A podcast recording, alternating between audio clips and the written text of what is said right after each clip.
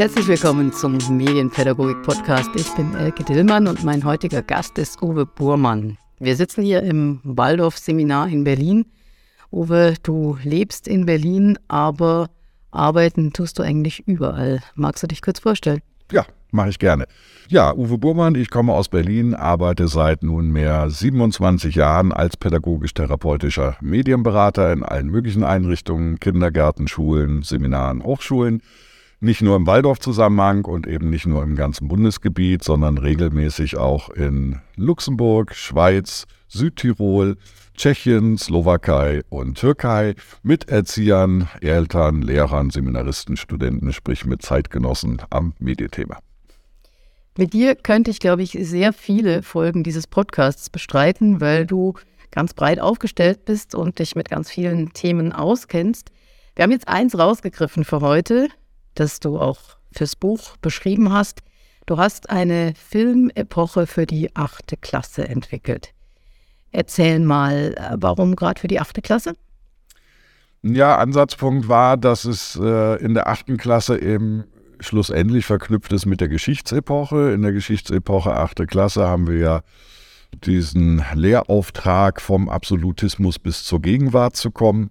Das heißt, da wird äh, dann ja eben auch äh, diese ganze Thematik äh, beginnen, also industrielle Revolution, Erster Weltkrieg, Zweiter Weltkrieg gehört alles mit in diese Epoche rein. Und äh, damit ist jetzt die Filmgeschichtsepoche eben einfach eine Ergänzung zu dieser Epoche, die eben schwerpunktmäßig jetzt schaut. Wann ist der Film entstanden? Wer hat es überhaupt erfunden? Wie hat sich entwickelt? Wie hat sich Kino verbreitet? Und es tauchen ja eben auch Elemente auf eben in Richtung Filmanalyse, also eben die Frage auch Propagandafilm und so weiter werden am Rande mit tangiert, altersgemäß für eine achte Klasse. In die einzelnen Inhalte gehen wir gleich noch rein. Du hast gerade gesagt, altersgemäß für eine achte Klasse. Wovon gehst du aus? Wer sitzt da vor dir? Wie viel Filmerfahrung haben die? Naja, Filmerfahrung äh, kann man davon ausgehen, haben alle. Ne? Sie waren mindestens schon einmal im Kino sicherlich, einige auch schon häufiger und äh, haben natürlich Fernseh und Netflix und Co-Erfahrung schon gesammelt. Das ist das eine. Das Spannende ist aber, dass wir eben mittlerweile von einer Generation reden, die den Film als Filmrolle überhaupt nicht mehr kennt. Das heißt, äh, für sie ist Film einfach eine andere Funktion neben Fotografien, äh, was aber eben jetzt, äh, ne, warum wir überhaupt bewegte Bilder sehen, das ist den meisten heute gar nicht mehr zugänglich. Also insofern ist es auch so eine kleine Abenteuerreise in die analoge Medienwelt. Was ist dein Ziel mit dieser Filmepoche? Was sollen die mitnehmen? Also schlussendlich läuft es darauf hinaus, dass sie anders sehen sollen. Ne, ähm, wie am Ende jeder Epoche gibt es auch bei dieser Epoche einen kleinen Test. Jetzt wird aber nicht Wissen abgefragt in einer schriftlichen Form, sondern ich mache den Filmfehlertest dass sie also Filmfehler entdecken sollen. Und wenn man sich fragt, was ist die Voraussetzung, damit ich Filmfehler überhaupt entdecken kann, ich muss ein bisschen mehr bei mir bleiben. Ja, also ich darf eben nicht völlig mich reinsaugen lassen in das jeweilige Filmgeschehen, dann entdecke ich keine Filmfehler. Und das ist eigentlich der Ansatz. Also ihnen ja auch gewisse sagen wir, erste cineastische Kriterien mit an die Hand zu geben. Ne, also eben auch mal zu schauen, welche Filme haben dann total viel Filmfehler, welche haben weniger und das spricht dann ja auch für die entsprechende Qualität des Regisseurs und des Films. Also es geht um so analytische, eine analytische Haltung auch zum Film? Ja, und jetzt eben Betonung wieder auf altersgemäß. Also mit einer 11. oder 12. Klasse würde man natürlich in diesen analytischen Teil verstandesmäßig ganz anders eintauchen. Hier ist es eben der Versuch, durch die entsprechend ausgewählten Filmbeispiele sie eben da abzuholen, wo sie sind, also noch mehr eben auch über einen emotionalen Weg und trotzdem, dass es eben solche ersten äh, ja, Anschauungen, Erkenntnisse sich daraus entwickeln, in der Hoffnung, dass das dann natürlich in der weiteren Entwicklung auch in der Schule vertieft wird, dadurch, dass eben alle möglichen Filme, die im Unterrichtskontext auftauchen, eben dann auch immer stichpunktartig nochmal geschaut wird, Schnitt, Kameraführung, äh, Vertonung, Soundeffekte, also äh, dass da eben das der Grundstein eigentlich ist für eine cineastische Entwicklung in der Oberstufe. Jetzt haben wir schon einiges angerissen, was inhaltlich drinsteckt in dieser Filmepoche. Wie viel Zeit veranschlagst du dafür? Eine Woche. Also es sind fünf Hauptunterrichte, die hier geplant sind. Also fünf Doppelstunden. Fünf Doppelstunden, genau. Ne? Also fünf Doppelstunden, äh, auch mit entsprechenden Hausaufgaben zwischendurch.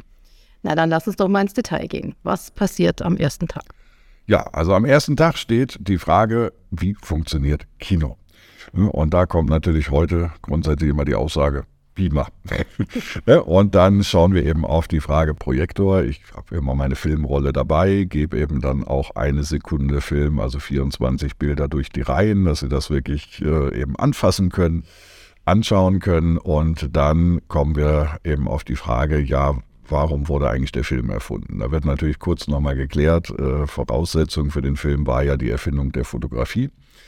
Also dieses Bedürfnis, äh, ja, die Wirklichkeit abzubilden. Und der erste Film ist ja von Edwin Muybridge, dieses galoppierende Pferd, als Forschungsarbeit im Auftrag eines Biologen, um das alte Pferderätsel zu lösen. Wie ist das? Sind beim Galopp alle vier Hufen in der Luft oder nicht?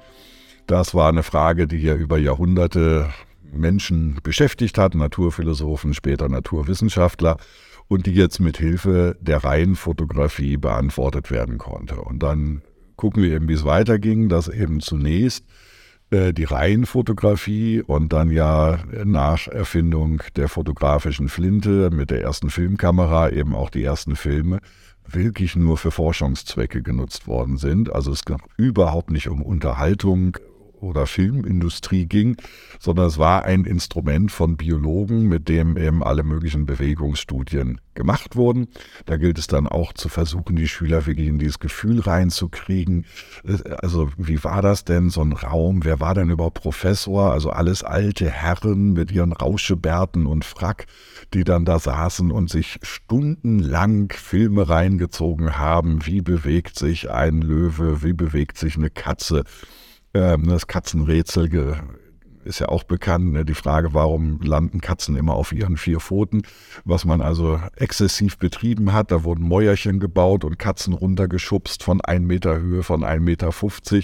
Ähm, also, dass sie da eben auch so in diese ja, gewisse antike Wissenschaftsstimmung mit eintauchen. Und dann kommt eben der Schritt, ja 1895, die Gebrüder Lumière, die das erste öffentliche Lichtspielhaus gegründet haben. Wobei, wenn man sich die Filme anschaut, und die schauen wir uns dann natürlich auch gemeinsam an, man eben sieht, äh, bis auf ein Filmchen sind das alles Dokumentarfilme. Also es war erster Dokumentarfilm. Ja, und dann muss man schauen, ob man es schon am ersten Tag schafft, auch noch auf Méliès zu schauen, der dann ja ab 1896 selber Filme produziert hat und der auch wie einer der Gebrüder Lemire später ja gesagt hat, der eigentliche Erfinder des Kinos ist, weil er bis auf Western alle Filmgenres entwickelt hat. Und das wäre dann eben auch am zweiten Tag, dass wir verschiedene Beispiele, so einen ersten Horrorfilm in Farbe, handkoloriert, also auch diese Thematik Schwarz-Weiß-Film, Handkolorierung kommt hier dann schon mit rein dass wir uns natürlich den ersten Science-Fiction-Film, Die Reise zum Mond in voller Länge, zehn Minuten, zu Gemüte führen und eben dann aber auch schauen. Also das Spannende ist bei den Klassen, die applaudieren am Schluss. Ja, also wenn es gelungen ist, sie so in diese Stimmung erstes Kino reinzuführen, dann stört die das überhaupt nicht, dass das schwarz-weiß ist und nur zwei, drei Minuten, sondern die sitzen da genauso gebannt wie die Menschen seinerzeit und applaudieren wirklich, wenn der Film zu Ende ist. Also man hat so noch dieses authentische Ich bin dabei Erlebnis. Ja, dann wäre der nächste Schritt, immer noch schwarz-weiß, aber bei den ersten Filmen ist es ja so, wir haben die statische Kamera, die eben direkt wie vor der Bühne steht.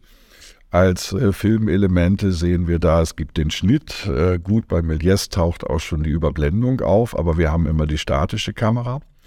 Der nächste Schritt, den ich dann beispielhaft wähle, ist ja auch in dem Buch entsprechend das Material genannt ist dann Peter Pan von 1924, auch immer noch Schwarz-Weiß-Film, aber hier haben wir jetzt die Kamera, die eben in die Szene reingeht. Also wir haben verschiedene Kameraperspektiven bei der gleichen Szene, was eben bedeutet, dass ich die Szene nicht gleichzeitig aus allen Kameraperspektiven drehen kann. Also die Szene muss aus technischen Gründen mehrfach wiederholt werden.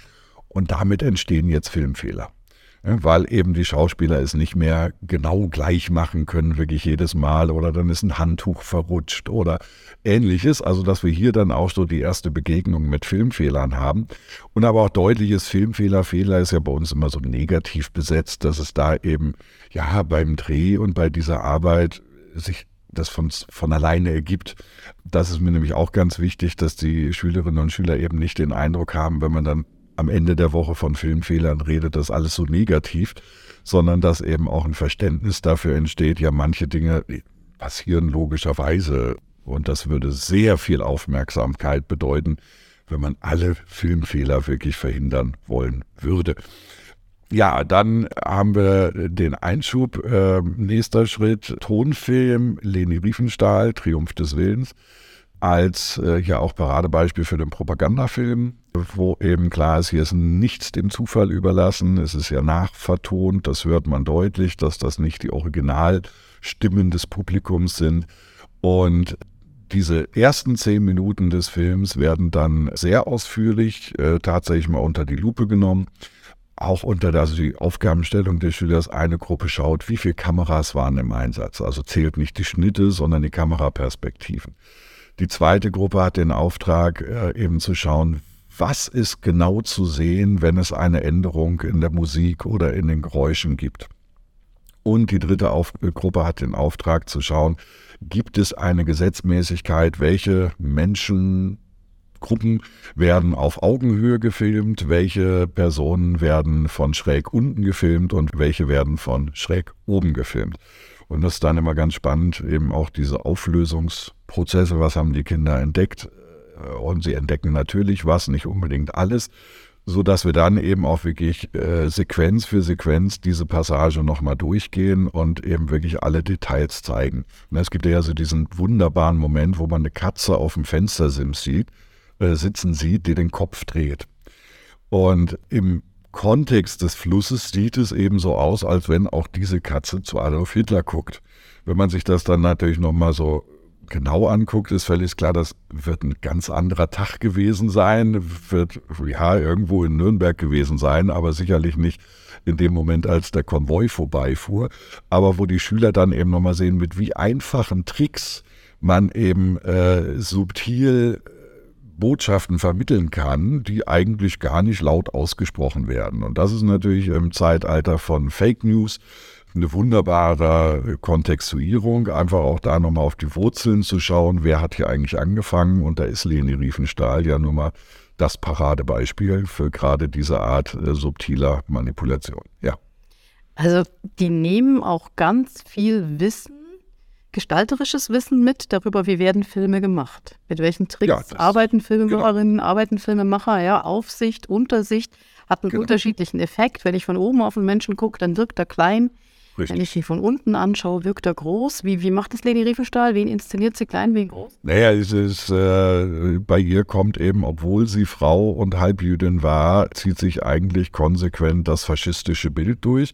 Das heißt, grundsätzlich Soldaten, Männer und Kinder und Jugendliche werden von unten gefilmt und damit überhöht. Hitler interessanterweise wird in diesem Film hauptsächlich auf Augenhöhe gefilmt, also er scheint äh, bei aller Erhabenheit trotzdem eigentlich, ne, ich bin, begegne ihm jetzt auf Augenhöhe. Und wenn Frauen auftauchen, die werden von oben gefilmt. Ja, also die Frauen sind immer in einer untergeordneten Szene dargestellt. Bis auf diesen einen zauberhaften Moment, kleine Ohrfeige gegen Goebbels.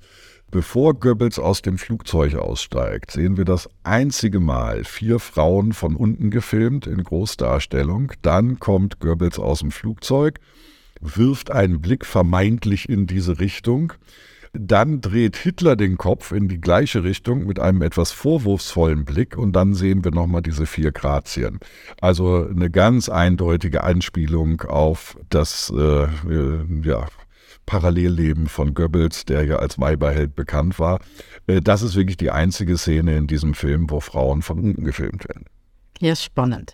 Also ich denke mir, so als Achtklässlerin, als Achtklässler kriege ich ja einen völlig anderen Blick für Filme. Also wenn ich den so minutiös zergliedere, wie du das jetzt mit diesen zehn Minuten gemacht hast. Du hast vorhin angesprochen, die Klangebene, die Soundebene. Was passiert da? Ja, also das ist eben bei diesem Film auch ganz eindrücklich. Ne? Es geht ja so los über den Wolken mit so Sphärenmusik, Geigen, ne? alles äh, wunderbar, so leicht, also Dur dann in dem Moment, wo die Stadt Nürnberg in den Wolken auftaucht, gibt es so ein, so ein Anhalten in der Musik und dann eigentlich wie so ein Präludium, so ein dreimal Tusch.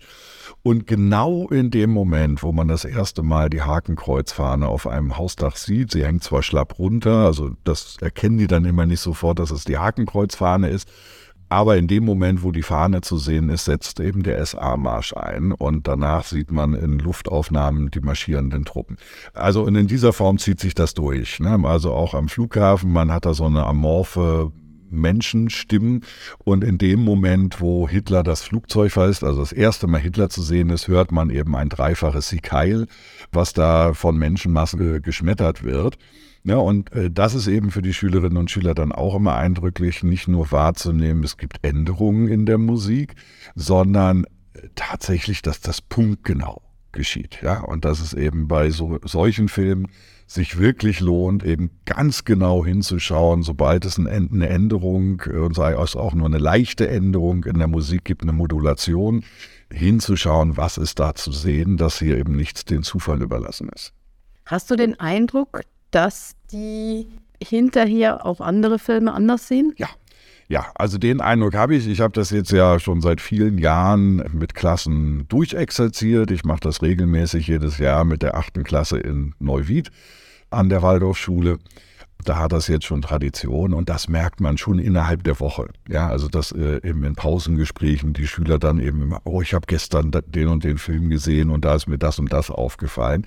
Also man merkt sofort, dass das äh, eben auch in Transferleistungen, äh, zu Transferleistungen führt bei den Jugendlichen. Es wird ja ein Epochenheft geführt in dieser Woche, so auch wenn es nur eine Woche ist. Ja, da haben wir also am Anfang werden eben natürlich diese geschichtlichen Daten übernommen, aber dann gibt es so ein paar Tabellen, die eben auch äh, im Laufe der Zeit ergänzt werden. Ja, und das erste wäre Elemente des Films. Ich hatte ja schon gesagt, am Anfang haben wir eben nur die statische Kamera, aber wir haben Schnitt und Überblendung. Das sind ja filmische Elemente. Jetzt bei Leni Riefenstahl taucht der Schwenk auf. Ja, also wir haben ein neues Element, Schwenk und auch Zoom taucht jetzt schon auf. Und das wird dann im weiteren Gespräch noch fortgesetzt, dass wir dann, ja, was haben wir dann eben noch für Elemente im Laufe der Zeit hinzugekriegt? Also den Kamerawagen, den Kamerakran, äh, heute natürlich die Drohne, die den Kamera, klassischen Kamerakran äh, ersetzt. Und es wird dann eben auch noch erwähnt, sowohl Steadicam, äh, Schindlers Liste, Szene schaue ich mit denen jetzt nicht an konkret, aber eben die Beschreibung und die erkennen Sie natürlich wieder aus allen möglichen Serien, dass eben heute bei einer Verfolgungsjagd auch eine Kamera durchs Treppenhaus laufen kann, ohne dass das Bild verwackelt. Äh, also da die Steadicam und dann schauen wir eben auch noch auf Bullet Time. Und da gucke ich dann wirklich mit den Schülerinnen und Schülern auch kurz dieses, nicht das ganze Making-of an, aber das Spannende bei Bullet Time ist ja, dass wir eigentlich wieder zurückkommen zum Anfang des Films, nämlich zur Reihenfotografie, denn dieser Effekt von Matrix, dieses Einfrieren und die sich weiter bewegende, also Einfrieren der Bewegung und dann der Kameraschwenk, ist ja eine Kombination aus Filmkameras und Fotoapparaten. Also wir sind wieder bei der Reihenfotografie angekommen. Und das ist für die Schülerinnen und Schüler natürlich auch sehr interessant zu sehen, dass wir fast 100 Jahre später auf einem anderen technologischen Level, was jetzt eben auch Computermöglichkeiten äh, angeht, aber eigentlich wieder zurückgekommen sind zu dem, wo es mal angefangen hat. Jetzt muss ich einmal nachfragen, was war das für ein Begriff? Bullet Frames? Bullet Time. Bullet Time. Bullet Time. Was ist Bullet Time? Äh, ja, Bullet Time ist dieser Effekt, der für Matrix entwickelt wurde. Das ist auch der Name, des, äh, den der Kameramann dem gegeben hat, Bullet Time. Es gibt ja eben in Matrix immer wieder Szenen, wo in Stunt-Szenen, Action-Szenen die Bewegung der Protagonisten einfriert. Also es geht erst Zeitlupe und dann friert die Bewegung ein und dann gibt es aber einen Kameraschwenk. Um die Bewegung rum. Das Ganze ist in der Greenbox aufgenommen. Also das heißt, es ist ein grüner Hintergrund? Grüner Hintergrund, ein rein grüner Raum. Und äh, der Trick für Bullet Time ist, dass es eben am Anfang eine Zeitlupenkamera gibt, also mit Hochgeschwindigkeitskamera, 100 Bilder bis zu 150 Bilder pro Sekunde. Und dann gibt es eine Reihe 30, 40, 50, je nachdem, welcher Schwenk da gewünscht wird, Fotokameras, die eben automatisch hintereinander ausgelöst werden. Und das gibt eben diesen Effekt dieser Kameraschwenkbewegung in einem eingefrorenen Moment. Und am Ende steht wieder eine Hochgeschwindigkeitskamera, wenn es eben dann wieder übergeht in eine Zeitlupenbewegung. Ja, und das ist eben sehr eindrücklich zu sehen. Also gerade diese, diese Konstruktion ist im Making-of eben schön gezeigt, wie die dann wirklich für jede einzelne Szene da natürlich ihre Kameras erstmal aufbauen müssen, genau justieren müssen. Und äh, wie man dann auch sieht, wie Keanu Reeves, der Hauptdarsteller, dann natürlich an Seilen hängt, damit er in der Bewegung einfrieren kann, äh, die dann eben nachher alle rausretuschiert werden, sodass es eben so aussieht, als wenn er auf diesem Hausdach äh, eben wirklich in der Bewegung einfriert und die Kamera um ihn rumwandert. Also ihr guckt euch auch zeitgemäße Filmtricks ja, an. Genau, genau. Ne, also das ist dann in dieser Kombination beim Blick drauf, was sind eben filmische Elemente. Ne, und damit ist dann diese Liste vollständig. Ja, dann, und das, das läuft also ein bisschen verschränkt wie gesagt, wir fangen ja die Liste schon am ersten Tag an und erst im Laufe der Tage füllt sie sich. Dann ist ein nächster Blick, dass wir zusammen im Schülergespräch zusammen eben mal schauen, ja, wie, wie komme ich eigentlich vom Drehbuch bis zum fertigen Film? Also welche Schritte sind notwendig? Was brauche ich alles? Und das ist natürlich auch sehr spannend. Die Schüler kommen eben ja, einzeln immer ganz schnell. Ja, jetzt kommen die Schauspieler. Nein, ja, also ich brauche erstmal einen Produzenten, ja, dann brauche ich einen Regisseur, der bringt seinen Kameramann mit seinem Beleuchter, seinen Tonmann und dann lesen die erstmal das Drehbuch und dann muss ja ein Storyboard erstellt werden, damit sie erstmal klar sind und dass man das eben auch verknüpft mit aktuellen Filmen, mit Filmen, die sie kennen, dass man da mal deutlich macht, ja, und allein das Storyboard erstellen kann über ein Jahr dauern. Äh, und da ist von Schauspielern noch überhaupt keine Rede. Und ja, und dann je nach Film, hängt ja immer vom Film ab. Fakio Goethe, klar, da ist das alles relativ schnell erledigt aber eben eine andere Produktion, Herr der Ringe oder ähnliches, ne, wo man also wirklich jahrelange Vorbereitung hat, weil jetzt kommt eben Kulissenbau, jetzt kommt Maske, Kostüm, das muss ja alles erstmal produziert werden designt werden, die Modelle müssen gebaut werden. Ne? Und dann irgendwann kommen mal die Schauspieler und bitte so kurz wie möglich äh, die Dreharbeiten halten. Kostet ja am meisten Geld. Und dann kommt der Film aber eben auch nicht gleich ins Kino, sondern dann kommt ja noch die ganze Nachbearbeitung. Die Frage, wo kommt die Musik her? Also benutze ich Musik, die es gibt, da muss ich Tantieme zahlen oder beschäftige ich einen Komponisten, der mir alles selber komponiert und braucht alles Zeit. Also, ne, und dann gucken wir eben auch die längsten Filme, also Avatar 1 mit zehn Jahren Produktionszeit, getoppt dann ja mittlerweile von Get Ready Player One von Steven Spielberg mit einer elfjährigen Produktionszeit. So, und äh, da schließt sich dann die Hausaufgabe dran an, schreibt äh, zwei Szenen vom Anfang eines Drehbuchs, absolut themen, freie Themenwahl, ob Horrorfilm, Liebesfilm, was sie wollen. Aber dass sie eben auch nochmal merken, im Ansatz merken, was ist eben der Unterschied zwischen ich schreibe eine Geschichte, ich schreibe einen Roman und ich schreibe ein Drehbuch, ne, wo ja immer diese drei Ws am Anfang stehen, wann, wo, wer und wo klar ist, ich muss eben ja, auch äh, altersgemäß absolut tolles Entgegenkommen. Das Grundprinzip beim Schreiben eines Drehbuchs ist ja immer, schreibe so viel wie nötig und so wenig wie möglich. Ja, und das ist natürlich sehr, eine sehr schöne Hausaufgabe für Achtklässler, kommt ihnen ja sehr zu Pass, denn so machen sie die meisten Hausaufgaben und hier ist es jetzt endlich mal richtig berechtigt. Okay, also jetzt sind wir schon gegen Ende der Woche. Wie schließt das Ganze denn ab? Ja, also, ne, jetzt sind wir schon am Donnerstag gelandet. Äh, jetzt gehen wir eben durch und sammeln, welche Filmfehlerarten gibt es. Also eben Schnittfehler, Beleuchtungsfehler, äh, dass Filmtechnik auftaucht, Mikrofon im Bild ist so der Klassiker. Ähm, historische Fehler, dass also irgendwie in den Herr der Ringe Teil 2, wo eben einige der Reiter Brillen tragen, Äh, das sind so klassische historische Fehler und dann eben auch Verdrehungsfehler, die beim Digitalisieren entstehen, wenn eben die Filmschnipsel falsch rum eingescannt werden. Also in jedem Teil von Harry Potter gibt es ja mindestens einmal eine Großaufnahme von Harry Potter, wo die Narbe falsch rum ist. Und das ist natürlich nicht falsch geschminkt gewesen, sondern beim Einscannen hat sich der Praktikant vertan und man hat es dann eben einfach ignoriert, weil man sagt, die meisten merken es nicht. Also da machen wir so sozusagen das Warming-up für den nächsten Tag. Am Freitag ist dann äh, große Aufregung, es wird ja vorher angekündigt, morgen kommt eine Prüfung. Die Prüfung besteht eben darin, dass wir uns eine Sequenz anschauen. Das sind die ersten zehn Minuten von ähm, Herr der Ringe, erster Teil im Auenland. Da sind 45 Filmfehler drin, also es kommt alles vor. Vorgabe für die Schüler ist immer, dass ich sage, also jeder muss mindestens drei finden. Ne, wer keine drei Fehler findet, der hat keine Chance auf Abitur. Ist natürlich immer ein bisschen humoristisch gemeint, natürlich. Aber ist dann spaßig. Wir schauen uns das erstmal Methoden an. Effekt ist natürlich, kaum einer findet Fehler. Dann gibt es eine kurze Pause. Es darf nicht geredet werden, nicht mit den Nachbarn und so weiter. Und äh, dann schauen wir uns die Sequenz nochmal ohne Ton an. Dann finden Sie natürlich einiges. Ich gebe dann auch so Zwischenwerte, 5, 10, 15, dass Sie eine kleine Orientierungshilfe kriegen. Und dann sammeln wir, was sie alles gefunden haben. Und dann gehen wir eben wirklich Schritt für Schritt nochmal durch und gucken uns eben alle Filmfehler in dieser Sequenz an. Und ich erkläre natürlich auch nochmal, warum in diesem Teil so viele Filmfehler sind.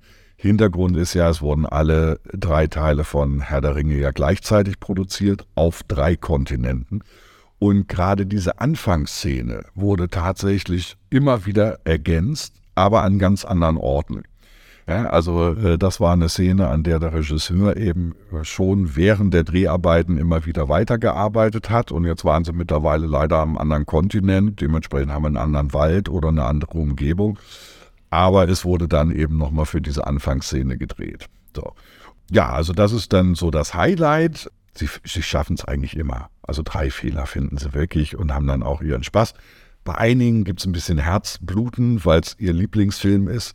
Kommt immer noch vor, dass die dann sagen, aber Gandalf kann zaubern und das ist doch kein Filmfehler und das sei ihnen auch von Herzen gegönnt.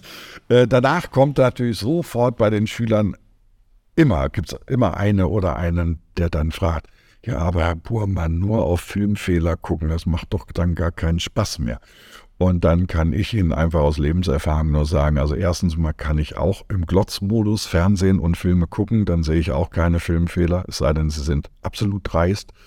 Und das andere ist, es kann ein Hobby werden. Ja, und da gibt es ja auch eine Community, ich nenne ihn auch die Seiten im Netz, wo man eben nachgucken kann, für alle Filme alphabetisch sortiert, welcher Film, Film hat welche Fehler, wo sind die und so weiter. Und da kriege ich dann, wenn ich Jahre später in die Schule komme, von Elfklässlern durchaus zu hören, dass das bei ihnen wirklich zum Hobby geworden ist. ja, Sie, Sie, erweitern natürlich grundsätzlich Ihr, Ihr, Ihr Handlungsrepertoire. Ja, also jetzt mal medienpädagogisch betrachtet, haben Sie die Wahl. Ja. Will ich den Film, wie du gesagt hast, im Glotzmodus sehen oder will ich ihn analytisch sehen? Ähm, und können da wählen. Das würde ich jetzt als einen Aspekt von Medienkompetenz betrachten. Richtig. Zu sagen, ich habe Handlungsoptionen. Und ich kann äh, medial vermittelte Bilder entschlüsseln, ja. bin ihnen nicht ausgeliefert, sondern ich kann analysieren, mit welchen Mitteln ist hier gearbeitet worden, um bestimmte Wirkungen und bestimmte Effekte zu erzielen. Richtig.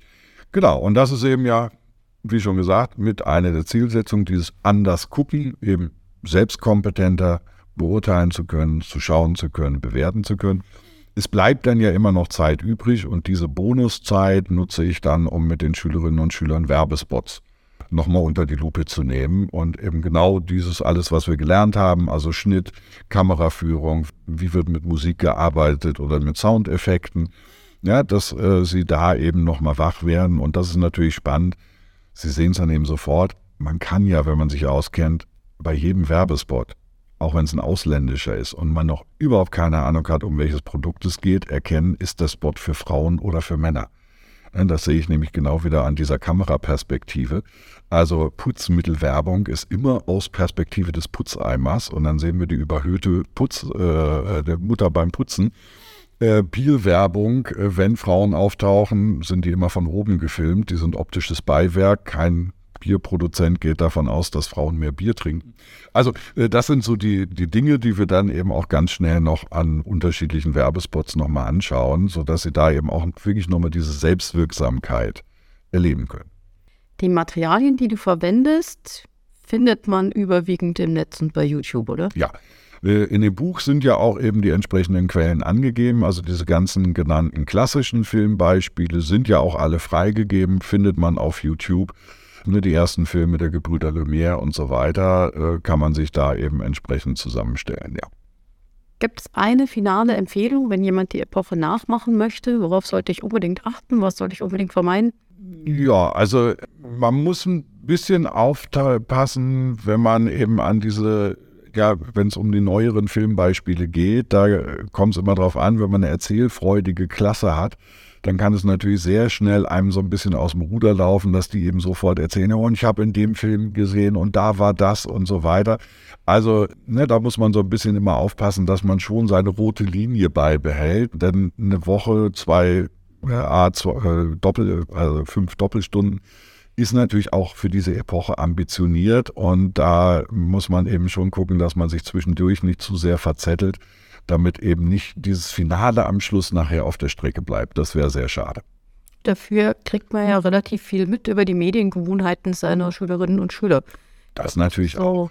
Ja, und das ist eben auch nochmal, also das ganz Tolle ist, die Drehbücher zu lesen. Da erfährt man natürlich wahnsinnig viel über die Schülerinnen und Schüler, welches Thema haben die gewählt, was kommt da für eine Geschichte. Also das ist immer sehr spannend. Dann ganz herzlichen Dank, lieber Uwe. Gerne. War mir eine Freude. Das war unser Ausflug in Filmgeschichte und Filmanalyse. Ich denke ja, dass das, was wir hier beispielhaft mit dem Film gemacht haben, für viele Bereiche gilt. Dass es hilft zu verstehen, wie etwas ist, indem man sich anschaut, wie es geworden ist. Natürlich könnt ihr auch diesen Aufsatz von Uwe Burmann in unserem Buch nachlesen. Ihr erfahrt dort aber auch viel über die Geschichte von Zeitung, Radio und Fernsehen, von Computern, dem Internet und den sozialen Netzwerken. Das Buch heißt ganz einfach Medienpädagogik und ist in der Edition Waldorf erschienen. Wie immer freue ich mich über euer Feedback. Schreibt mir gerne an podcast.freiehochschule-stuttgart.de. Bis bald, eure Elke Dillmann.